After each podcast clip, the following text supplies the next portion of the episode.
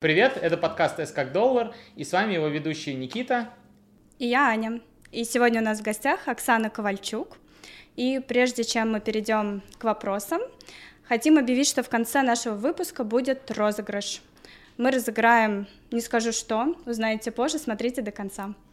Оксана Ковальчук, художница, выпускница Нью-Йоркской школы визуальных искусств, основательница галереи старта арта – в своем творчестве Оксана переосмысливает реальность как художница, мать и иммигрантка. Работы Оксаны участвовали в международных выставках от Китая до Нью-Йорка. В декабре 2021 года ее коллажи украсили витрины Нью-Йоркского транспортного хаба Port Authority.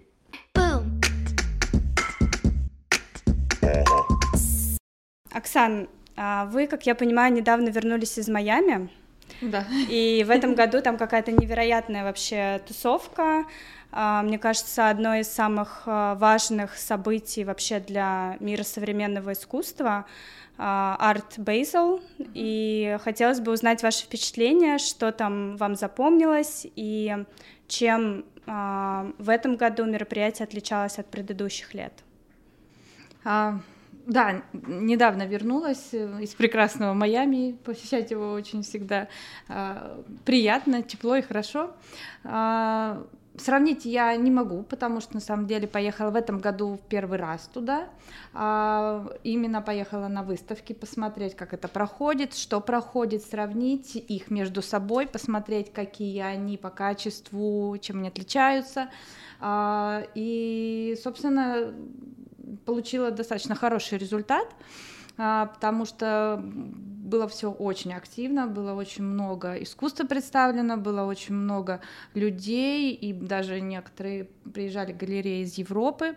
А, в принципе, мне понравилось, очень было а, познавательно, очень интересно и очень достаточно результативно. Угу. Ну, хотелось бы больше узнать про ваш путь расскажите, пожалуйста, где проходило ваше детство, какие яркие воспоминания. Да, на самом деле детство мое было очень ярким и необычным. А я родилась в Казахстане, в северном Казахстане, а, и жила а, там до 16 лет, собственно, я там выросла. Там же я и начала заниматься искусством фактически с детства.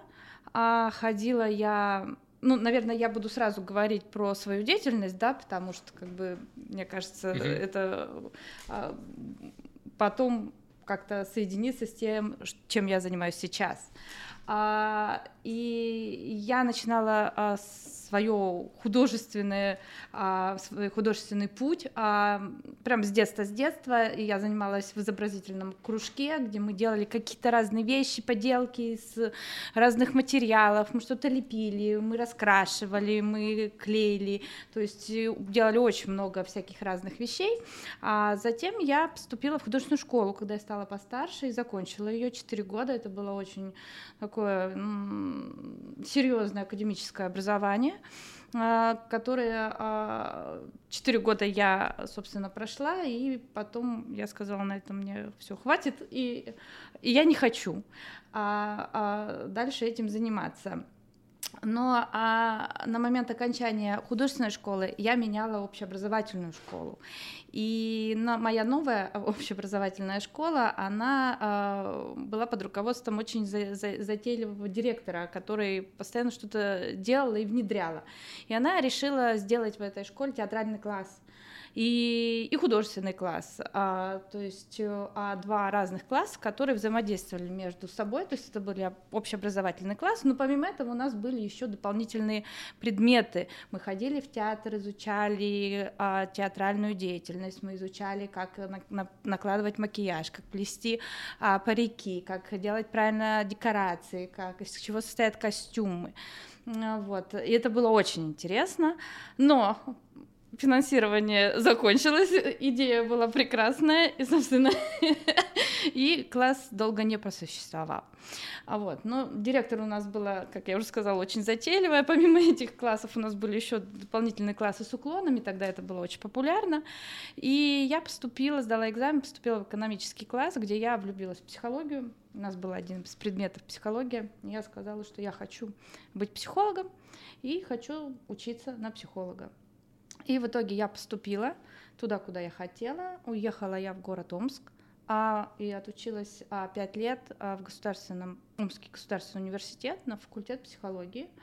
А, параллельно я училась вечером на экономическом факультете, получая второе образование. И, собственно, а, посмотрев, что я могу, куда я хочу двигаться, и я пошла в сферу а, управления персоналом. И я стала HR и работала достаточно долго в этом направлении. А, и к искусству я тогда не возвращалась, и, в принципе, я не брала кисть в руки, наверное, лет 20. Вот. Каким же образом мы оказались здесь и говорим об искусстве? Почему? Как, что было дальше? А дальше а, все было, наверное, не знаю, наверное, так должно было случиться. Я была беременная своим первым ребенком, и меня просто потянуло рисовать. И вот, ну, вот было желание, я готова была горы свернуть. Я хочу рисовать, и я не могу остановиться.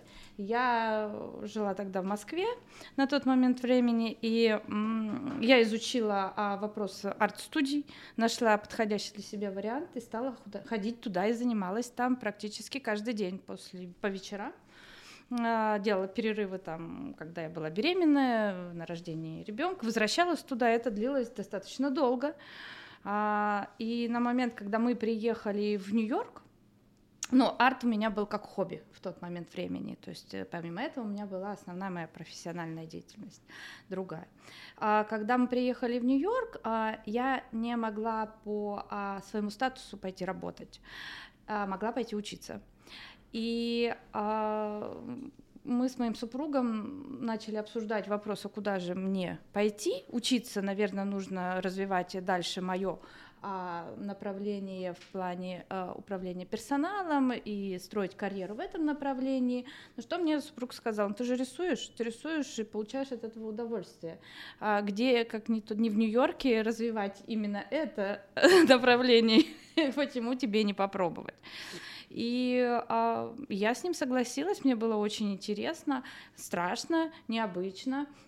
Вот, мы решили перепрыгнуть а, средний этап, потому что у меня не было по факту высшего образования художественного, а моя художественная школа здесь э, никого не интересует, ее невозможно сделать evaluation этой художественной школы, она не учитывается, диплом нигде не принимается, но у меня было просто высшее образование, и я решила сразу пойти и подать application'ы на master's, а, перепрыгнув одну ступень, и, собственно, никто не верил, кроме моего супруга.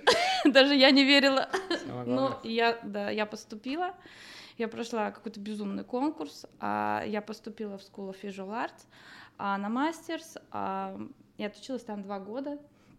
Это были очень сложные два года, потому что у меня а, было уже на тот момент времени трое детей, и маленькой было год, и я училась, а, училась э, в хорошем институте, в школе а, с высокими требованиями, а, проходя дисциплины, каких а, я не изучала в ВУЗе, и буквально с нуля добирала те знания, которые мне были необходимы, и пробелы, безусловно, были, их было очень много, и так как я окунулась в профессиональную арт-среду на незнакомом мне языке, ну, скажем, да, он не родной, он был не настолько у меня продвинут и развит на тот момент времени, а, именно в моей, а, в той профессиональной а, как бы направленности арта. И это было нелегко, но очень интересно и очень классно. Я, честно говоря, сам с техническим образованием и не так хорошо, в принципе, разбираюсь вот э, в образовании искусства и так далее. Мне интересно, что вообще, э, ну, как бы, как, из чего состоит мастер-программа, что обычно проходит там, и что дальше происходит, потому что, опять же, забегая вперед, я так понимаю, что уже есть э, какие-то выставки, работы и так далее, как люди вот из, заканчивая мастер-программу, потом, что, что, что дальше происходит с ними? Интересный вопрос, потому что у меня было образование ну, моя школа художественная, она была, и я понимала, из чего там складываются мои занятия. Это были уроки рисунок, живопись, композиция, скульптура, история искусства. И я, собственно, вот час занималась либо живописью, либо композицией, либо скульптурой. Когда я поступала на мастерс, я не понимала, из чего будет состоять мое а, обучение на самом деле. Мне выписали программу, и там были какие-то обозначения, там ну, критика или визит в студию. Для меня это было очень такой большой загадкой. Я пыталась выяснить это, но мне было немножко стыдно, потому что вроде как я поступила, но я почему-то внутренне считала, что я, наверное, не ошиблись, и я недостойна как-то вот, ну, по ошибке меня взяли, потому что вроде все такие здесь крутые и классные, и у них такой э, послужной список, они участвуют в выставках, они делают какие-то классные проекты, а у меня нет ничего, и, и, и послужного списка тоже нет. И, и, и всем, чем я могу похвастаться, это вообще как бы карту отношений не имеет. Синдром самозванца просто цвел пышным цветом. Было, было, да, это так. Вот. А из чего складывается образование? Предполагается, что когда ты приходишь учиться на а, эту программу, у тебя уже есть техническая подготовка. А, то есть у тебя нет таких дисциплин, по которой тебе необходимо просто оттачивать свои навыки и мастерство в плане художества это уже идет следующая надстройка. На этой программе тебя учат, а, мы очень много писали, очень а, как бы учат думать, о чем ты делаешь свои работы, зачем ты их делаешь, кому они нужны, кому они важны, что ты хочешь сказать. А, работа с внешними какими-то людьми, да, с галереями, как ты выстраиваешь отношения, как ты себя позиционируешь как художника в соцсетях, потому что это очень важно. А были занятия, которые с ментором встречи каждому а, студенту, прикреп... каждый студент прикрепляется к определенному ментору, и шла менторская работа. Были а, занятия, которые как раз назывались критикой, как раз когда раз в какой-то промежуток времени к тебе приходит группа из 10 человек в твою студию, и они обсуждают твое искусство, что ты делаешь, э, как ты делаешь, задают тебе вопрос, на который ты должен ответить или найти ответы. То есть это уже следующая ступень, которая как бы а, тебя вышлифовывает и делает из тебя профессионального художника. Это очень круто, по-моему. А вы сказали, что приходят в студию, то есть я правильно понимаю, что у каждого уже к тому моменту есть собственная студия? А, программа подразумевает, что институт, наша школа, это дает, предоставляет это место. То есть почему еще программа ограничена и очень сложно в нее попасть, что если ты туда поступил, тебе дают студию. Студия на 21 а, между 6 и 7, то есть это район Челси, и это очень классное место, очень комфортное. Два года я там жила, вот, э, и, и это твой кусок э, там на Манхэттене, который ты имеешь доступ 24 часа в сутки, в 7 дней в неделю. Ты можешь там, ну, ты не можешь там жить, но ты можешь там делать все что угодно иногда и переночевать, если у тебя какой-то проект горящий, или ты почувствовал, что тебе вот сейчас надо поработать. А, да, у каждого была студия предоставлена. А проект, то есть это параллельно э, люди творят, что-то делают, э, то есть у каждого они как-то сдают это как работы да, или да, делают выставки? Да, да. да. То есть а, это идет одновременно, ты работаешь над какой-то работой, ты ее уже обсуждаешь, ты же ее развиваешь, и ты ее потом защищаешь. То есть, да. А в каких техниках там можно было работать? А вообще, как вы пришли к, к mixed media? Да. А, у нас, у нас именно на факультете нашем а, было очень много разных а, техник. А, потому что это тоже объясняется, все институты разные, и, наверное, зависит от того, кто стоит у руля. Есть э, институты, где четко есть деление факультет фотографии, факультет живописи, факультет видео, и они, ну, они различаются, и ты не можешь, э, будучи на фотографии, заниматься скульптурой, например. Ты должен перейти туда и заниматься скульптурой, если ты хочешь. У нас наоборот, у нас наш э, декан, он очень-очень любил миксовать все, ему очень нравилось. Он не очень любил живопись почему-то, я не знаю почему, вот, но и он очень любил и поощрял, когда люди работали одновременно, делали какие-то проекты, инсталляции и какие-то скульптуры, и какие-то фотографии, и видео, и, и, и, и мешали, и, и очень любил перформанс. Ну, было очень много разных техник, а, а поэтому это было очень интересно, это было очень классно. Все друг на друга смотрели, что-то кто-то у кого-то хватал, что использовал, возникали какие-то collaboration'ы, где-то кто-то объединялся, что-то делал. Было очень классно, и мне кажется, это правильно, потому что сейчас, когда, ну, на самом деле, уже все было, да, и ты можешь использовать только те формы, которые уже придуманы, и миксовать их, как ты по-другому представлять, то ограничивать и говорить, что ты можешь работать здесь только в одной технике, ну, наверное, это уже неинтересно. По поводу моей техники. Я работаю в основном в технике коллажа. И это очень интересный вопрос, потому что совсем недавно я думала, почему же много раз меня спрашивали, у меня бывает, что берут интервью и задают вопрос, в какой технике ты работаешь и почему.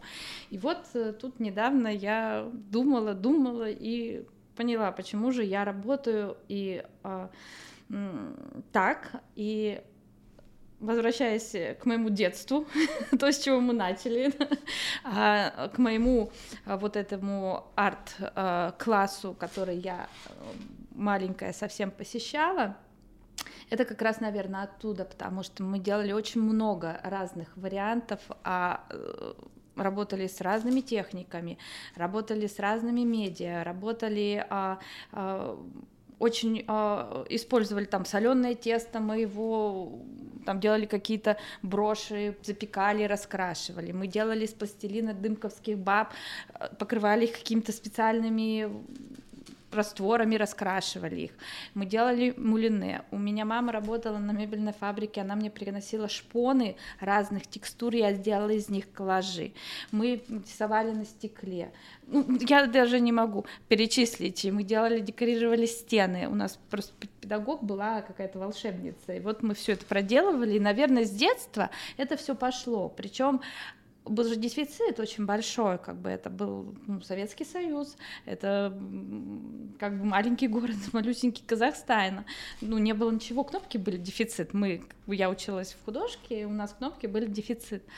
А, мы к Мольберту не могли при прицепить э, наши листы, вот, а краски были дефицит, кисти было не достать, и все время искали какие-то варианты замещения чего-то другим, придумывали какие-то там, допустим, когда мы делали а, пресс папье-маше, мы не использовали обычную бумагу, она была дефицит, ну, либо это газеты использовали, потому что они как раз имеют нужную структуру, они тоненькие, их много, их как бы там вместо там глины мы использовали пластилин, то, что он было, глины не было. Ну, вот какие-то такие вещи мы искали, там, когда не было пластилина, делали соленое тесто, делали из теста, что вот, э, и, наверное, как бы вот истоки идут оттуда на самом деле. Но помимо всего прочего, а, коллажи. Почему коллажи? А, мне очень нравится и рисовать, и мне нравится и писать красками, мне нравится делать фотографии, делать какие-то манипуляции с ними. А, и, в принципе, коллажи мне позволяют использовать все техники и делать то, что я хочу, а, и как я хочу. Если я не нахожу каких-то образов где-то, я иду, беру фотоаппарат, иду, фотографирую их и собираю эти образы вокруг себя. То есть мне так легче, проще, и у меня нет лимитов вообще. Если мне надо что-то написать, я напишу. Если мне надо что-то добавить там карандашиком, ручкой, я дорисую. И мне очень нравится работать таким образом, что у меня не ограничено ничем. Но при этом вот на сайте у вас в описании написано, если я правильно понял, mm-hmm. что а, это позволяет вам, в принципе, создавать какие-то миры или какой, ну, как-то как-то видеть то, чего не существует. Э, мне понравилась там еще аналогия через зеркало искривленное, что, грубо говоря, вроде как весь сюжет тот же самый, но при этом все выглядит иначе. А можете рассказать, почему как бы, ну, для вас это важно? Потому что я видел это в нескольких местах, очевидно, что как бы за этим что-то есть. Почему, почему это важно? Ну, на самом деле, это, наверное, немножечко а, устаревшая информация, потому что это касалось определенных нескольких проектов, которые были. Угу. Сейчас я уже пошла дальше, но конкретно это была серия Королевство кривых зеркал. А, и эта серия была придумана под запрос а, одного а, куратора, который собирал выставку. Он попросил меня сделать несколько работ а, на тему а, художник, кто он, и, э, и как ты себя видишь. И я очень долго думала, и, ну как-то это, с одной стороны, очевидно, да, кто такой художник, с другой стороны, как же это все описать, как это все переложить э, через свое видение и сделать из этого какой-то проект или какую-то работу. И я подошла э, к этому вопросу немножко с другой стороны, со стороны себя, собственного опыта и собственных э, переживаний по поводу как раз того, что верно ли а, э, то, что меня приняли а, в институт, верно ли, что я достойна этого, получится ли у меня все мои эти страхи, да, и а, я сделала проект о том, что все возможно, что ты даже можешь создать себе собственный мир, который ты если тебе нужно, можешь искривить, можешь сделать э, так, как ты хочешь. И это не вопрос перспективы в плане художественной, да, это не а, вопрос правил каких-то, это не вопрос э, того, кто оценивает тебя. Это твое личное мнение, это твоя личная жизнь, это твой личный путь, и ты делаешь в это, ну, естественно, не нарушая каких-то рамок и законов, да, но в принципе ты можешь сделать фактически то, что ты хочешь сделать, не лимитируя себя. И работа была сделана про это, и я ломаю границы именно в этих, а, а перспек... в этих а, коллажах, изменяю перспективы и говорю о том, что все возможно. Как сейчас вы отвечаете на вопрос, кто такой художник? Ну, вообще, зачем, зачем вы занимаетесь этим? Что для вас э, ваша работа? А, а, ну, наверное, художник это тот человек, а, сейчас современный художник, а, это тот человек, который а, каким-то образом реагирует на действительность и ведет э, диалог э, с миром через свое искусство. Для меня это как раз вот э, ответ на тот вопрос, кто такой современный художник. Что для меня сейчас важно, да, ну, наверное, в моих работах э, присутствуют э, темы, которые меня трогают, э, волнуют, и которые я мне интересно обсудить, и мне интересно их представить и э, показать свое отношение к вопросам, свое мнение по этому поводу. А можете больше рассказать про вашу серию Making Fools Pray to God?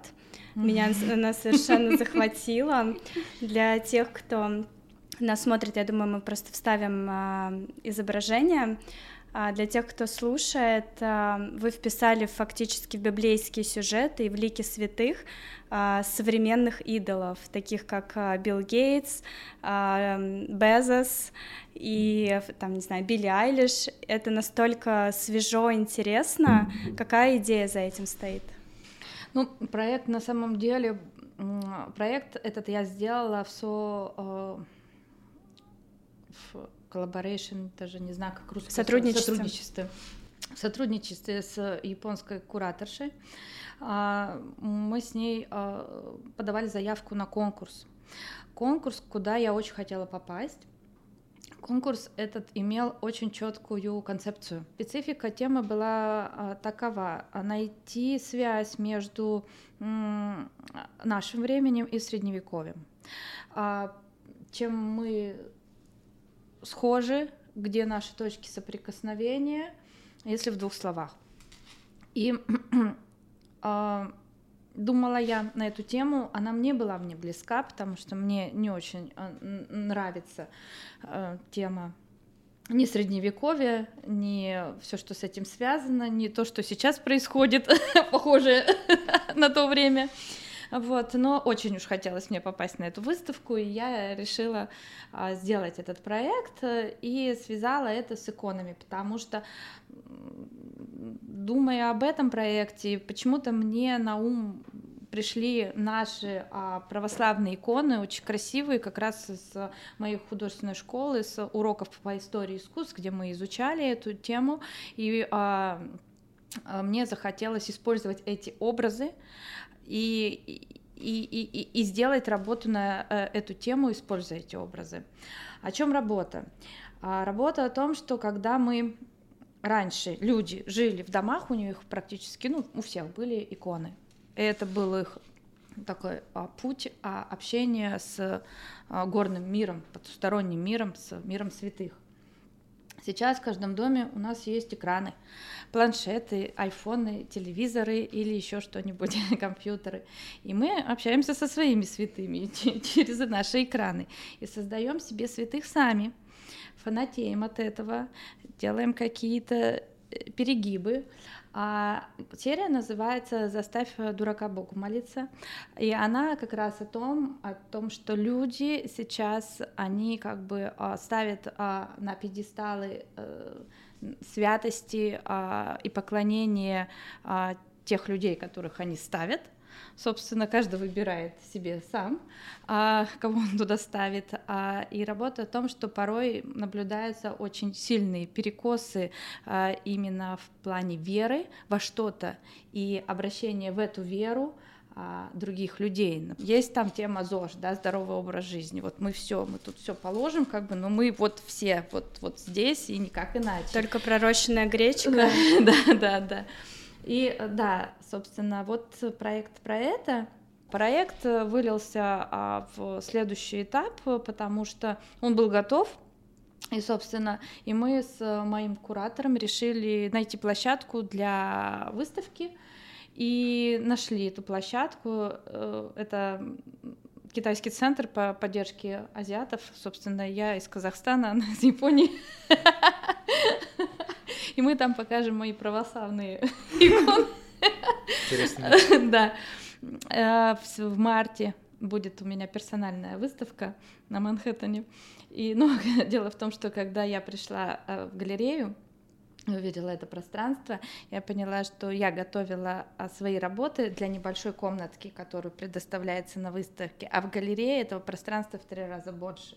И мне нужно успеть сделать огромное количество работы для того, чтобы было необходимо а, достаточное количество а, моих коллажей э, для представления в этом пространстве. Поэтому двигаемся дальше. Раз мы заговорили о таком уже успехе, о выставках и так далее, опять же, я как человек из технического мира, мне все интересно, как работает мир искусства. А, чем измеряется вообще э, как бы успех? Как вы его измеряете? Что для вас успешная выставка, успешные работы? Хороший вопрос.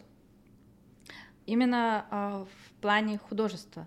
Ну, в принципе, вот э, если говорить про бизнес, то, на мой взгляд, чаще всего все понятно. Это либо э, количество денег заработанных, либо это какой-то объем компании. Если это какие-то звезды, чаще всего это измеряется каким-то количеством людей, которых знает, охваты и так далее. Вот мне интересно, как художники оценивают, э, потому что, на мой взгляд, многие художники, например, они не были известны, э, пока не жили, да, а потом, спустя какое-то время, они становятся популярными, там невозможно попасть на выставку, например. И, наверное, спустя какое время это, это успех. Как вот, что, что Э, в вашей деятельности можно сказать угу. сейчас или спустя время, что это было успешно, угу. это, это здорово?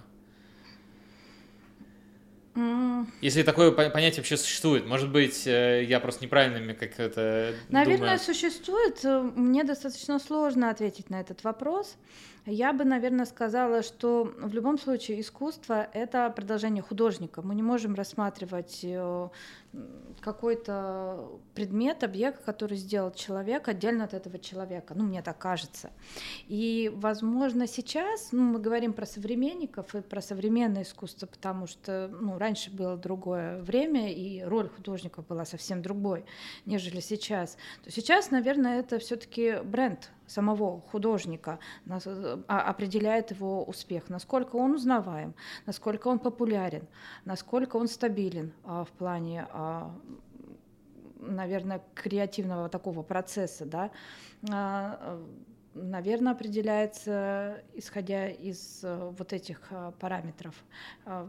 Когда мы проходим и видим какую-то картинку, она может нас зацепить, да, но это один раз, и мы никогда не знаем, кто это сделал.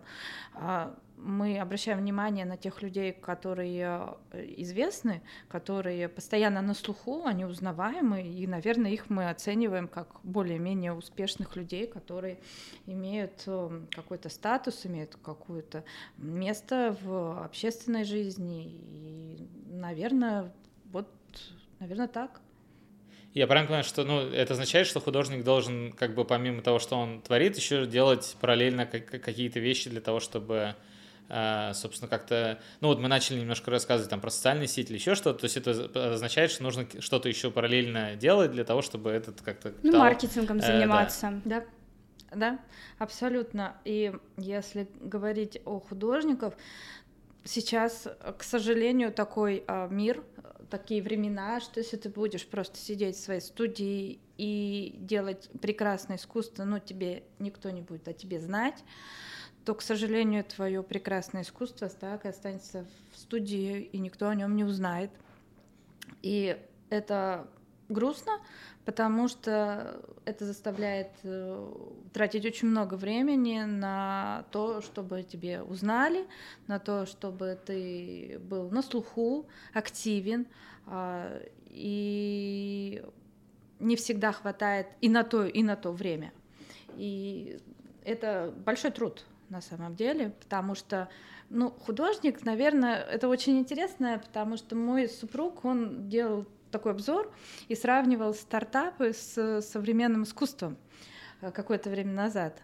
И нашел очень много параллелей на самом деле. А, то есть э, художник, он как э, бренд, да, некий, как человек, он как стартап, который развивается, растет, делает свой продукт, который может быть успешным или неуспешным, нравится или не нравится, заходить, не заходить, потому что это тоже очень персонально, да, на вкус и цвет. Нет, товарищи, кому-то что-то нравится, кому-то нет.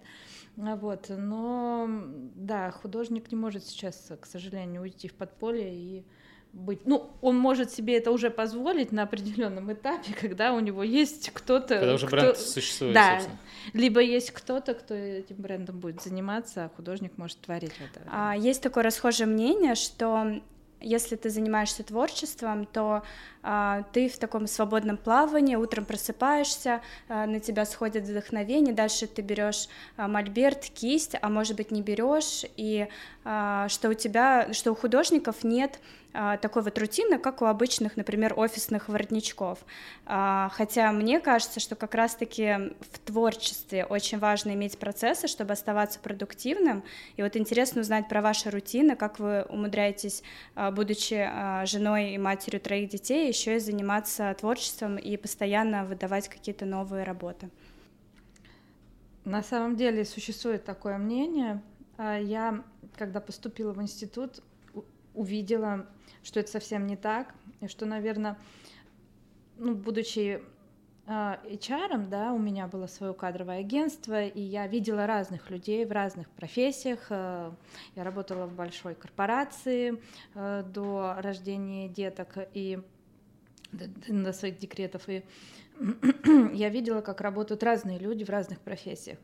Но когда я увидела, как работают художники профессиональные, а, я была поражена, потому что это очень четкая структурированная деятельность, это очень жесткие дедлайны, э, а, работают гораздо больше и должны работать гораздо продуктивнее, чем просто офисные сотрудники или сотрудники большой корпорации.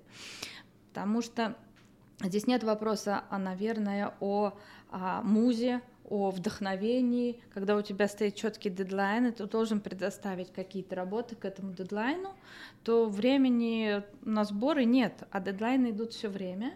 Я к тому, что я, как только ты встаешь на профессиональный путь, ты начинаешь а, а, простраивать его.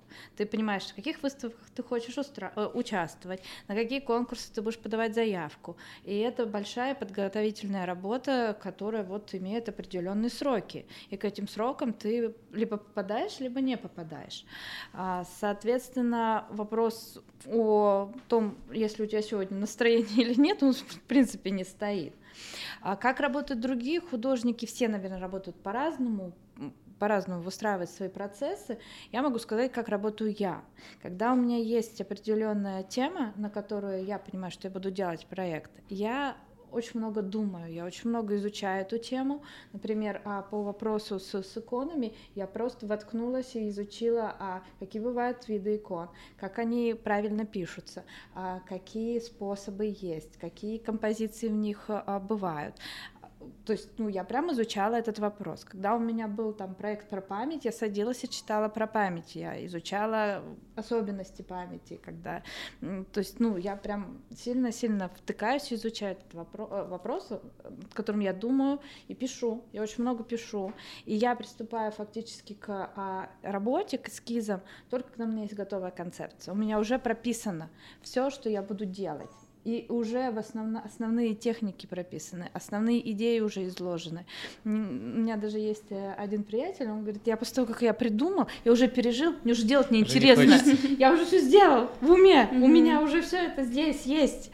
А, но мне, а мне, мне интересно делать, потому что не всегда получается то, что ты изложил первоначально. Бывают какие-то изменения, не всегда тебе нравится то, что ты изначально задумал, как, ну что-то ты по-другому делаешь, и, и, и, и иногда это получается так классно, что сам там думаешь, вау, как э, неожиданно, даже не ожидал.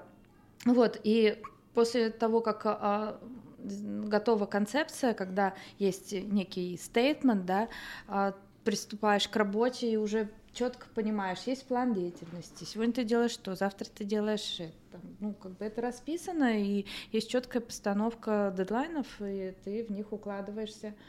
К вопросу о том, как а, организована моя а, жизнь, да, очень, очень жестко а, организована, потому что без организации, наверное, не успеть все, что я должна успеть, это правда, деток трое, и каждый из них требует и внимания, и четко простроенной логистики, и четких э, правил, распорядков и всего остального.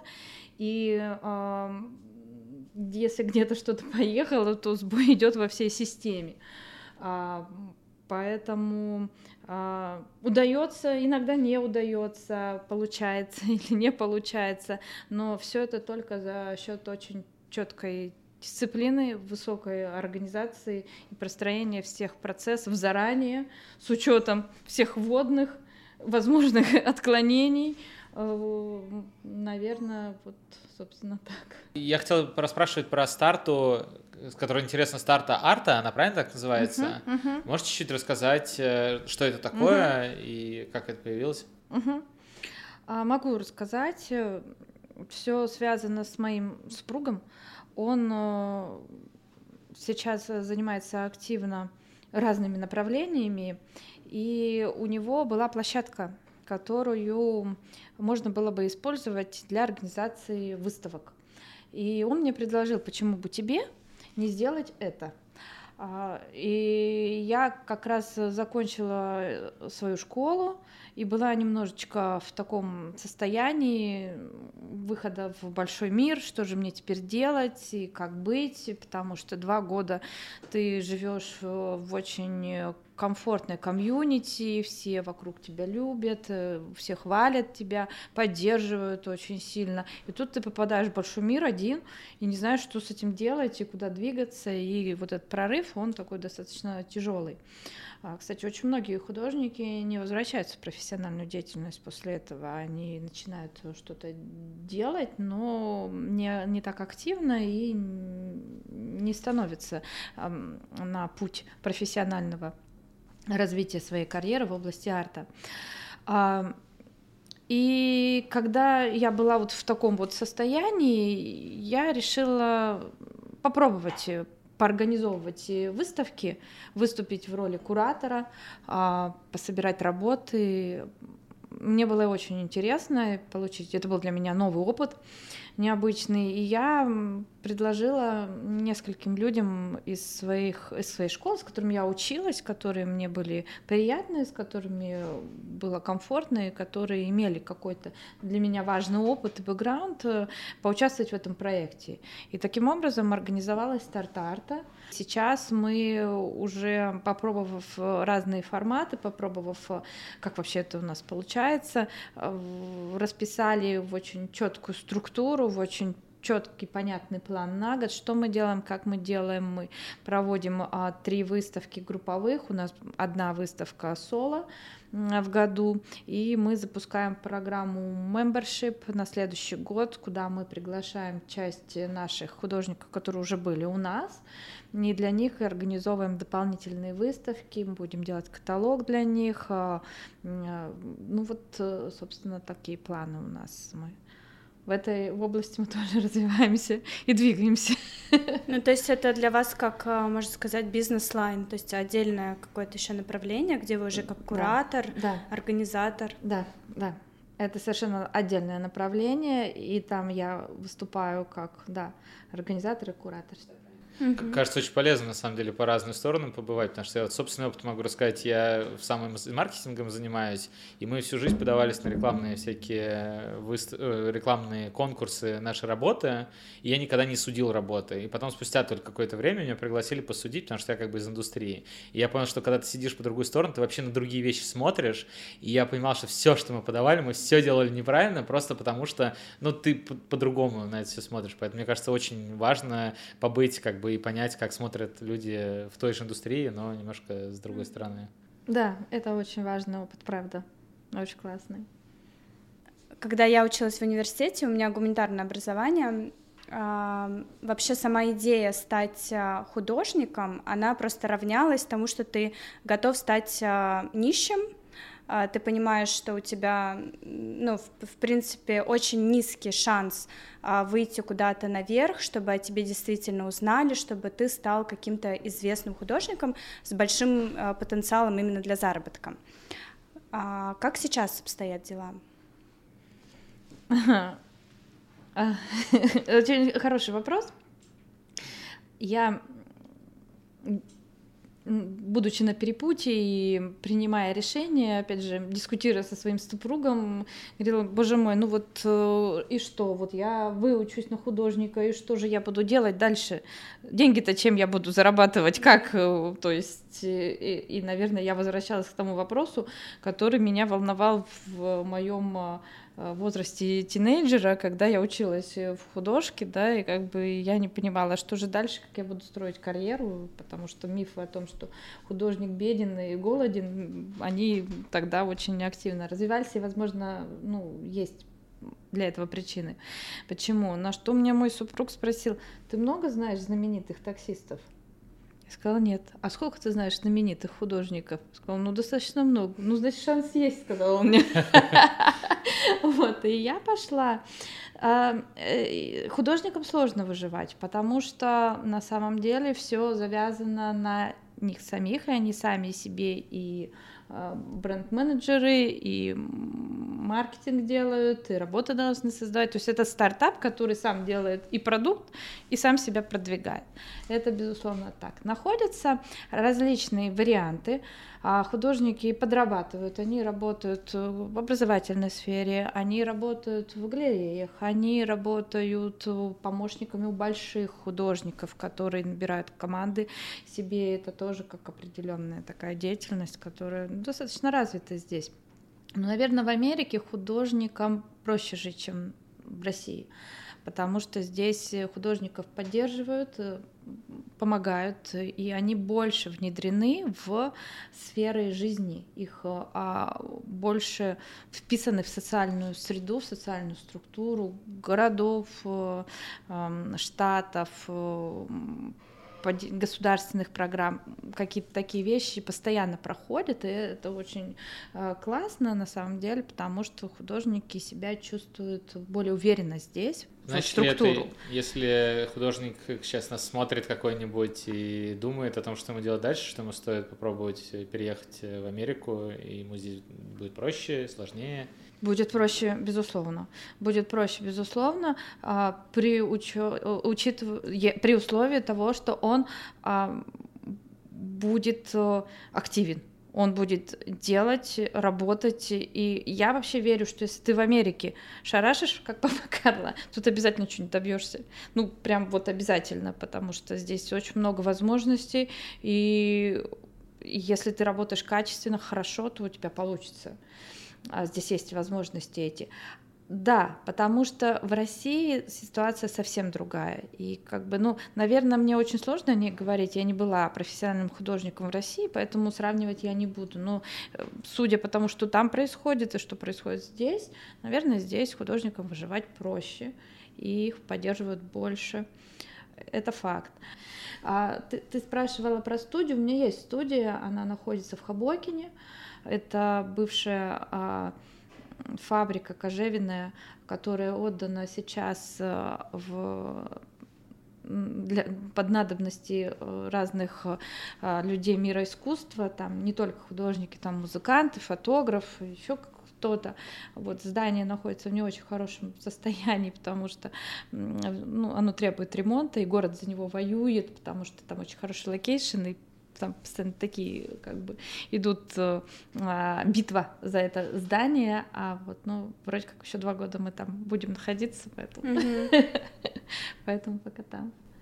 А сколько в среднем занимает изготовление одной работы? Ну, я не знаю, если можно назвать какое-то среднее, понятно, что они очень разные, там, в разных э, техниках. Зависит. Если, допустим, у меня есть такое, скажем, размеренный а, возможность просто а, делать э, свое искусство, не учитывая дедлайны, да, но я буду это делать долго, потому что э, что-то все время мешает, что-то там постоянно возникает. Если у меня есть четкий дедлайн, то я откладываю все, я закрываю студии там на месяц, на два и делаю проект и живу фактически этим проектом. То есть сейчас, вот, допустим, последнюю серию, которую я сделала, которая с иконами, я ее сделала за два месяца от написания концепции, полностью разработки всего проекта, и я сделала три достаточно больших микс-медиа коллажа и три стеклянных коллажа. Вау, это очень быстро, два месяца. Но это был очень жесткий дедлайн, и я отменила все, вот просто uh-huh. я отменила все. Сейчас у меня а, продолжение этого проекта, у меня открытие выставки 5 марта, и я делаю грандиозный проект, который по размерам, первый раз я такой делаю, он будет 10 э, метров в длину и 2,5 метра в высоту. И на это у меня сейчас есть чуть больше двух месяцев. И я планирую уложиться в этот срок, потому что я не могу не уложиться. Это как раз для вот этой китайской галереи. Понятно. Еще в куларах э, рассказывали про то, что э, где-то на Манхэттене буквально вчера э, с вашими работами что-то произошло. Можете чуть поподробнее про это рассказать? Да, произошла фантастическая вещь мои работы приняли на выставку, которая позволила мне выставить мои работы в витринах, а, в витринах огромного, а, огромной станции э, здесь, в Нью-Йорке, на Манхэттене. Железнодорожный. Да. Она там, да, нет, а, это Port Authority, угу. это бас-терминал, это как бы такой... Автобус. Автобусная станция, да. наверное, вокзал. да, вокзал. Угу. А, просто а, я ну, когда ты бываешь в общественных местах и выставлено какое-то искусство, ну, я все время думаю, боже мой, сколько людей увидит это, сколько они проходят, смотрят, как же классно. Возможно, я тоже когда-нибудь буду присутствовать вот в таком виде, и меня увидят, потому что для художника очень важно, чтобы его видели. Делать работы на полку неинтересно э, и грустно на самом деле. Когда ты делаешь какую-то работу, ты ожидаешь, что ну, где-то ты ее хочешь показать, потому что зачем тогда ты ее делаешь? Это глупо ее делать, ну, мне так кажется. И когда ее представляют в таком огромном пространстве, где такая проходимость, еще и на праздники сейчас, на Крисмас и Рождество, Новый год, и а, для меня это была, конечно, фантастика. Вот, э, и это такие выставочные окна, как витрины, где представлено искусство, и в том числе вот мои три работы представлены. Э, Блиц? Да, давай ты тогда э, стартуешь. Мы еще никогда это не делали, но самое время начать. О боже мой, я... У нас будет короткий блиц, всего несколько вопросов. Как вы заработали свой первый доллар? продала картину. Ого, какую? Стеклянный коллаж. Как вы потратили свой первый доллар? Э, Я купила себе очень много разных а, э, материалов и всяких разных ништячков для художества, которые планировала, и было жалко купить. Сегодня мы разыграем три книги по рекомендациям Оксаны. А, Условия очень простые. Нужно быть подписанными на наш канал «С как доллар». Нужно, что еще нужно? Нужно написать комментарий к видео, и тому, кто напишет самый сочный комментарий, по нашему мнению, мы подарим книгу. Всего у нас разыгрываются три книги. А Вот сейчас вы где-то здесь на видео это увидите. Мы их покажем. Да. Все? Все. Спасибо, Да, Оксана, было очень Спасибо интересно, очень вдохновляюще, правда. Прям Спасибо. круто, спасибо. Спасибо, что пришли. Да. Спасибо, что позвали.